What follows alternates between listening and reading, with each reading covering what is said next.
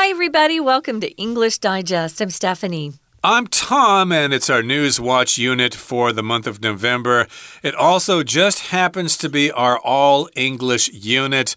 I was getting kind of tired of having to stop and let the Chinese teacher come in and say things. I no, I want to say everything. Yeah.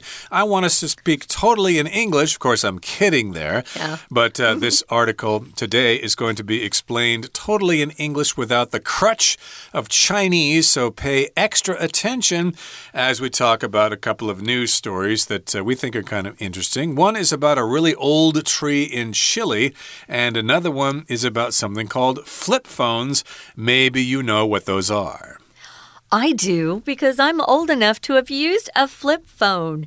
Actually, this has been uh, a discussion in the news lately. Not the news, just, you know, in, in uh, public conversations. People are talking about how they want to get away from their smartphones. People are kind of addicted to them. It's causing the younger generation to become depressed because they're always checking to see how many likes they got or what one of their friends is doing. Uh, so maybe get back to a time when we didn't have so much technology.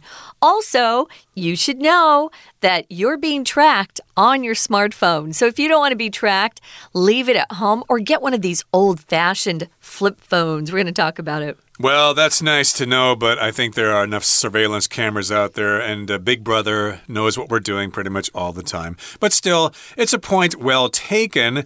Uh, smartphones can be causing problems, and maybe you would consider using a flip phone, which we'll talk about in just a couple of minutes. But let's dive right in and talk about that old tree and flip phones by listening to our article read from top to bottom. Chile's great grandfather could be the oldest tree alive. In the heart of the Los Rios region of southern Chile, an enormous tree fondly known as the great grandfather holds court. With an impressive height of 28 meters, roughly the same as a nine story building, and a sturdy 4 meter thick trunk, this remarkable cypress is believed to have been standing for over 5,000 years. If this fact is proven true, this tree will snatch the title of the world's oldest living tree from Methuselah, a 4,850 year old tree in California, U.S. The great grandfather is now a tourist attraction, with people walking an hour to take photos alongside it. Its growing fame means additional protection is required to ensure its preservation. The importance of preserving such ancient trees cannot be overemphasized. They are living monuments that have endured for thousands of years and can provide insights into our planet's climatic shifts. Their growth rings can tell tales of wet and dry years and even record significant events such as fires and earthquakes. By protecting these ancient trees, we're securing a key that unlocks the mysteries of Earth's past. Why flip phones are making a comeback. In the US, an unexpected trend among Generation Z is emerging. Flip phones, once a 1990s staple, are making a dramatic comeback. This revival has been endorsed by celebrities, including singer Camila Cabello and actress Dove Cameron. They embrace the simplicity of these antique devices and share their experiences on social media. The reason for this switch isn't just about style, it's also about mental health. Psychologists have observed that the constant use of smartphones and engagement with social media can lead to increased levels of depression among teenagers. Dove Cameron explained in an interview how she felt overwhelmed after spending too much time on her smartphone, which prompted her to choose a simpler device. Sharing a similar sentiment, some teenagers have swapped their smartphones for flip phones to disconnect from the digital realm and minimize digital stress. Thanks to this throwback technology, people can strike a healthier balance between staying connected and maintaining mental peace. Okay, everybody, it's time for us to discuss the contents of today's lesson. We're going to talk about our first news story, and it's entitled Chile's Great Grandfather Could Be Oldest could be the oldest tree alive. Now, in South America, we've got this country called Chile. Mm -hmm. uh, that's how we pronounce it in English. But if you're speaking their native language of Spanish, you'd say Chile. Mm -hmm. So it kind of depends on how you want to pronounce this. That's that country in South America that's really long, stretching from way up north all the way down south. The capital is Santiago. And they've got a really old tree there called the great grandfather, and it could be the oldest tree alive in the world. Yeah, I wanted to see what it looked like before I got here today, so I looked it up online. And there was a, uh, an article that came up on my search engine that said the five oldest trees uh, that we know of on Earth. Well, this is one of them, and it it may be taking uh, the first place in this long list of old trees. Kind of cool. I love trees just generally. So, we're going to talk about Chile's great grandfather. That's the name they've actually given to this tree, a great grandfather.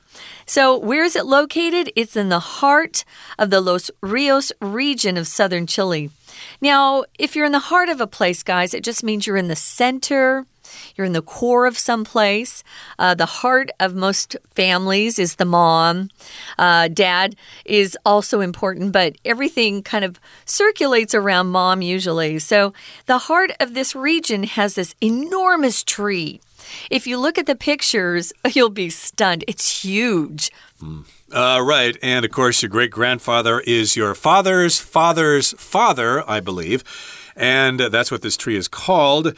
And Los Rios is the region that just means the rivers region of southern Chile. And again, it's known as the great grandfather, and that's where it holds court. That's kind of an interesting phrase there. Yeah. Uh, when you hold court, that means you're a judge in a trial and you're kind of supervising the trial, and you're higher than everybody else. So if you hold court, that means you're kind of standing there higher than everybody else, and everybody else respects you. Uh, we use it for uh, kings and queens as well. So if you're holding court, as Tom said, you're the one with all the power, and everybody's kind of bending uh, their knee to you. They're kneeling, they're giving you honor. Um, this is a pretty spectacular tree, so I give it credit. I think it can hold court. Certainly, and with an impressive height of 28 meters, roughly the same size or the same height as a nine story building, and a sturdy four meter thick trunk, this remarkable cypress is believed to have been standing for over 5,000 years. This is a long sentence, but it gives us a lot of information about this tree. First of all, it has an impressive height of 28 meters. That is impressive. You will be awed by the height when you see it and that's roughly the same height as a nine story building. So there are plenty of nine story buildings in Taiwan all over the place. So just to look for one, and then you'll know how tall this tree is. That's pretty darn tall. It's also got a sturdy four meter thick trunk. The trunk is the main part of a tree, the thickest part of a tree, and in this particular case, it's four meters thick. It's four meters from one side to the other. That is darn big, darn thick. I wanted to mention there's something kind of interesting in English. It's a little weird. When you're talking about different levels in a building, you can't use them interchangeably. You can't say a nine floor building. That just sounds weird to us. Mm. You have to use story. You also wouldn't say, yeah, my company's located on the second story of this building. We just say floor in that case. So sorry about that. It gets a little crazy, but here it's an adjective. It's a nine story building with nine floors. Uh, which is really, really tall for a tree, I think. And as Tom said, it has a sturdy four meter thick trunk. If something sturdy, it's really tough. It's a solid, it's hard to damage it or destroy it. So, this is a, a tree that's been pretty tough over the years, especially when you come to find out how old they think it is. Right, I could say the building is very sturdy, so it can withstand a typhoon when it mm. passes through. And so this uh, trunk will be, this tree will be very difficult to knock over because it has that sturdy trunk. And it's believed to have been standing for over 5,000 years. They've done some research on the tree, maybe they've done some carbon dating or whatever, and they think that this tree is over 5,000 years old, almost as old as China. And if this fact is proven true, this tree will snatch the title of the world's oldest living tree from Methuselah, a 4,850 year old tree in California. United States. So currently, uh, a lot of people believe that the tallest tree in the world, or rather the oldest tree mm -hmm. in the mm-hmm. world, is in California, and it's called Methuselah, which I believe is a name from the Bible. I think it's Noah's father or grandfather or something like he that. He was the oldest man ever. He had a really long life. Yeah, he's in the Old Testament. He lived about 900 plus years or so. That's such a great name for a tree. Methuselah. It's kind of weird, but that's how you say it, Methuselah. And that tree there in California uh, was 4,850 years old. Uh, notice here, guys, if we turn this into an adjective and we use those hyphens, you can't say 4,850 years old. When it turns into an adjective with hyphens, it has to be singular. So 4,850 year old tree. Or I could say I have a two day conference this week. I'm not going to say I have a two days conference this week. I could say I have a conference for two days this week. So be careful with that. That's a common error. I could uh, say I've got a friend named David and he's 25 years old. So I could say he's a 25 year old man or David is 25 years old. Mm -hmm. So the uh, usage there switches around a little bit. And the great grandfather is now a tourist attraction with people walking an hour to take photos alongside it. So I guess if you want to see this tree, you've got to take a little bit of a hike from the main road. Yeah. It will take you one hour, but some people think it's worth it because you can take photos alongside the tree. You can stand next to it and post those pictures on social media, and all your friends will be very impressed. Yeah, yeah. If it's cool, uh, people are willing to do a little work to see it. And this sounds like a pretty wonderful tree to go look at. But it is becoming more and more popular, and we've seen things in Taiwan that uh, have been damaged by tourism. So they're trying to protect this old great grandfather tree. Uh, its growing fame means additional protection is required to ensure or make sure its pre its preservation or required to ensure its preservation or required to ensure it's preserved. You could also say to preserve something just means you want to keep it safe from harm, from injury, from being damaged. You want to protect it or spare it from being hurt. So fame means you're famous, right? So a mm. lot of people, uh, more and more people are hearing about this great grandfather tree. And of course, if you're, you know, traveling to Chile, you want to go see that while you're there. Why miss that particular uh, tourist attraction? But they're going to have to do something to protect it from all those people, all those hands. Mm. And hopefully, Tom, no one's taking a knife and carving into the trunk. Carving their initials into the trunk, that is a big no no, but unfortunately, people still do that. Yeah, they do. So that's why this tree requires preservation, which means protection, especially if we talk about natural resources. Uh, we can talk about, um, you know, forest preservation, protecting our forests and things like that so that they don't get chopped down uh, by poachers. And moving on to the next paragraph here, it says the importance of preserving such ancient trees cannot be overemphasized. Uh, some people might think we're going overboard with talking about preservation of these trees, no. but uh, it can't be overemphasized. It's very important for various reasons. Uh, they are living monuments that have endured for thousands of years and can provide insights into our planet's climatic shifts. A monument, of course, is uh, usually in a city, uh, and it's a structure made by humans to commemorate something. Uh, there's the Lincoln Memorial, which is kind of a monument to Abraham Lincoln, or there's the Washington Monument in Washington, D.C. Uh, there are probably monuments here in Taiwan as well. But in this particular case, we're saying that the tree is really big and it sort of represents the history of trees in the world and it's very important, and it can give us some insights into our planet's history. Uh, insight, of course, is some kind of special information that uh, only a few people know, and uh, of course, only a few people can find out about. Yeah, insight's one of those uh, special words that can either be non count or countable. Here we're, we're making it countable. Uh, they're both fine here, you could say, and can provide insight into our planet's climatic shifts. So you can use either one. Uh, we do have a couple of words like this, but uh, yeah, just pick the one you want. So, insights, as Tom said, is just you have more of a deep understanding of something, or you you are told some information, and you seem to take it into yourself at a deeper level than some people around you. Insight.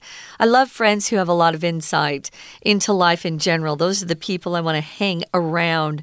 So, this can tell us a lot about the climate changes or the shifts that the tree has experienced over thousands of years. We know, and it wasn't because of people, the climate has changed a lot. So it used to be mostly frozen, and now it's uh, heating up a little, and it may turn around and be cold again for all we know. Their growth rings, those are those cool rings. If you chop down the tree and you look at the trunk, they can examine what the tree has gone through by looking at the growth rings. And it can tell them if they had a wet year or if they had a dry year anything natural takes care of itself. So it's going to try to preserve itself. It won't grow as much in a dry year. But if it has a wet year, oh, it gets lots of growth there. So it can even record significant events like fires and earthquakes. Or volcanic eruptions, of course, some chemicals will uh, accumulate in the rings and they can detect it and they can tell what was going on at a certain time in history. And by protecting these ancient trees, we're securing a key that unlocks the mysteries of Earth's past. So, yes, we need to preserve and protect these ancient trees. And by doing so, we can make sure that we have some information that can tell us about the past of the Earth, that can unlock those mysteries. Yeah, what really happened during the Ice Age thousands of years ago? Maybe that tree can tell us something. And uh, my question is, though, how do you get information uh, from the uh, tree rings if you don't uh, cut it down? I yeah. guess maybe you can take some core samples or something like that. I'm not quite sure how they do it without actually killing the tree. Okay, that brings us to the midway point in today's lesson. Let's uh, take a break now, but stay tuned. We'll be right back with our next news story.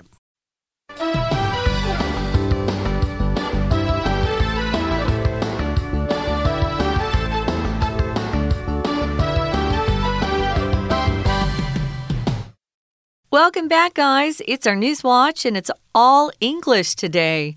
No Chinese teacher, and we're supposed to stick uh, strictly to English, although sometimes Chinese comes out. Or some other language like Los Rios, which yeah. is Spanish, but we couldn't help that because it was part of the article. And today we actually have one of the singers we're going to talk about, a celebrity.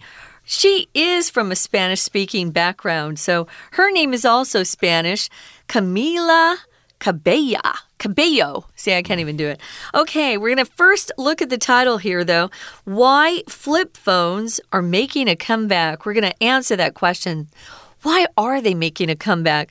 A comeback means that something that was once popular and then faded, uh, its popular just kind of went went away. People just didn't think it was so cool anymore.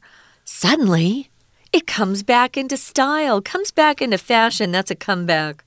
Uh, yeah, I think that actor Brandon Fraser is that the guy? I can't yeah. remember his name correctly, yeah. but he kind of disappeared for a while. Because he, he, got recently... really fat and old, right? And people didn't want to cast him in movies, but uh, he made a recent comeback, yeah. and uh, he's popular again. And in case you don't know, flip phones are the old cell phones that only could be used to make a phone call or send text messages. And then when you wanted to put it in your bag, you could flip it closed, and that's why they're called flip phones. And of course, when you want to use it, you flip it open. Yeah, there is no internet connection on a flip phone. Um, you could actually turn off your internet on your phone but you know, no one wants that? to do that. Yeah, of course you want to, uh, um, you know, get all your information like all your friends are getting. But uh, in any case, it's an unexpected trend among Generation Z, and that's emerging. It's coming forth. It's getting popular. Of course, we talk about different people and their different ages and they belong to different generations. Uh, the young people now come from Generation Z, and before that were the millennials, and then Generation X, and then was it the lost generation after the baby boomers, uh, etc. There are all sorts of different uh, generations. kind of names for them. If you're in Generation Z, guys, it means you're born between the years of 1990 and 2010. So we've got a lot of kids out there, a lot of uh, young adults who were born during that time period. So Generation Z, I would say like they're in their 20s right now. Uh, they're really kind of uh, rethinking their smartphones and always being uh, attached to the internet. Do they really want that? Well, they're um, a 1990s staple. If something's a staple, it's part of daily life. We often use that word staple to talk about a particular uh, region's a basic diet. For example, in Asia, uh, rice, of course, is one of the staples in the diet here. Well, these phones were a staple in the 1990s. I had one. I don't know if you had one, Tom. Uh, yeah, I had all sorts of cell phones, Kind of different models, and uh, not all of them were flip phones. Some of them were just uh, straight phones.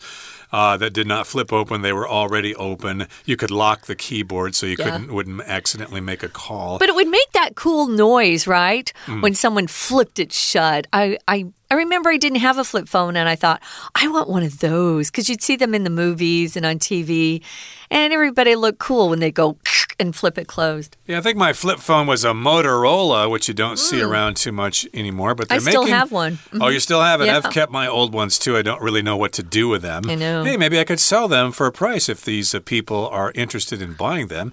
And they're making a dramatic comeback, a big comeback.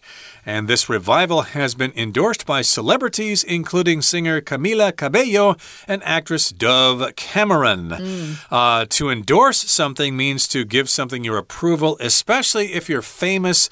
Uh, of course, we've got product endorsements by celebrities. Of course, every day we see TVs on commercial. Uh, uh, TV commercials uh, starring famous actresses, usually some pretty model who's endorsing a product. Well, I use this massage chair. You should too. If I like it, you'll like it too. I, I know that most of our Generation Z kids out there know that if you're on the internet or a, you're a social media personality or celebrity, uh, you're called an influencer. So that's the word we use in Chinese. Um, I'll just say it's it's Wang Hong, uh, which I learned this week. Somebody told me what it was. So Wang Hong is an influencer, and those people are approached because they've got a lot of followers. They may not be famous um, movie stars or even singers or performers. Maybe they just have a lot of followers because they post interesting things. Companies will approach them and say, "Hey, if you show, you know, show yourself using my product, we'll give you this this amount of money." So, it's actually you're watching an ad or a commercial when you watch some of these influencers. Uh, they're getting paid big bucks to actually, um, you know, show or endorse this particular product. That kind of backfired for Bud Light, but that's another story. and again, we've got these celebrities who are endorsing flip phones. They embrace the simplicity of these antique devices and share their experiences on social media. If something's antique, it's 100 years old or more. But uh, here, of course, the flip phones are not that old, but of course, we're talking about technology that just keeps changing all the time. So it does seem that flip phones are antiques uh, from centuries ago, even though they're only about 20 or 30 years old. Yeah, you might go to a store and maybe they say that they're antiques. Uh, my mom was always shopping for antiques. And so, if it was a really good store, you had to have uh, the proof that it was at least 100 years old. But nowadays, people just use it to say it's old. And it's usually collectible if it's antique. Uh, it brings back good memories for people if they have some of these uh, things that they want to pick up. The reason for this switch from smartphones to flip phones isn't just about style, it's about mental health. This is kind of serious. So, psychologists, people who help people with mental health problems, they have observed or notice that the constant use of smartphones and engagement with social media like FB and IG and all of those social media platforms, they can lead to increased levels of, de of depression or you just feel bad about life. You don't have any hope. And it's happening among our teenagers. Yep, uh, your friends are getting more likes than you are, so you probably feel bad about yourself. So that can cause uh, depression, and this is a problem among teenagers. Well, Dove Cameron explained in an interview how she felt overwhelmed after spending too much time on her smartphone, which prompted her or encouraged her to choose a simpler device. Indeed, I think people spend way too much time on their smartphones, but my goodness, there's so much information out there, and we've just got to keep up because if we don't keep up, then we're going to be behind our friends and uh, we're going to lose out. Uh, and she felt overwhelmed. She just thought it was TMI, too much information. So she kind of zoned out a little bit. She dropped out and she started using a simpler device, a flip phone, which again only has a couple of functions. You can only make phone calls or you can send text messages and you don't have internet access. Yeah, I was uh, talking to Tom. I was telling him I saw a piece of news that the country of Norway has now banned these influencers from retouching their photos.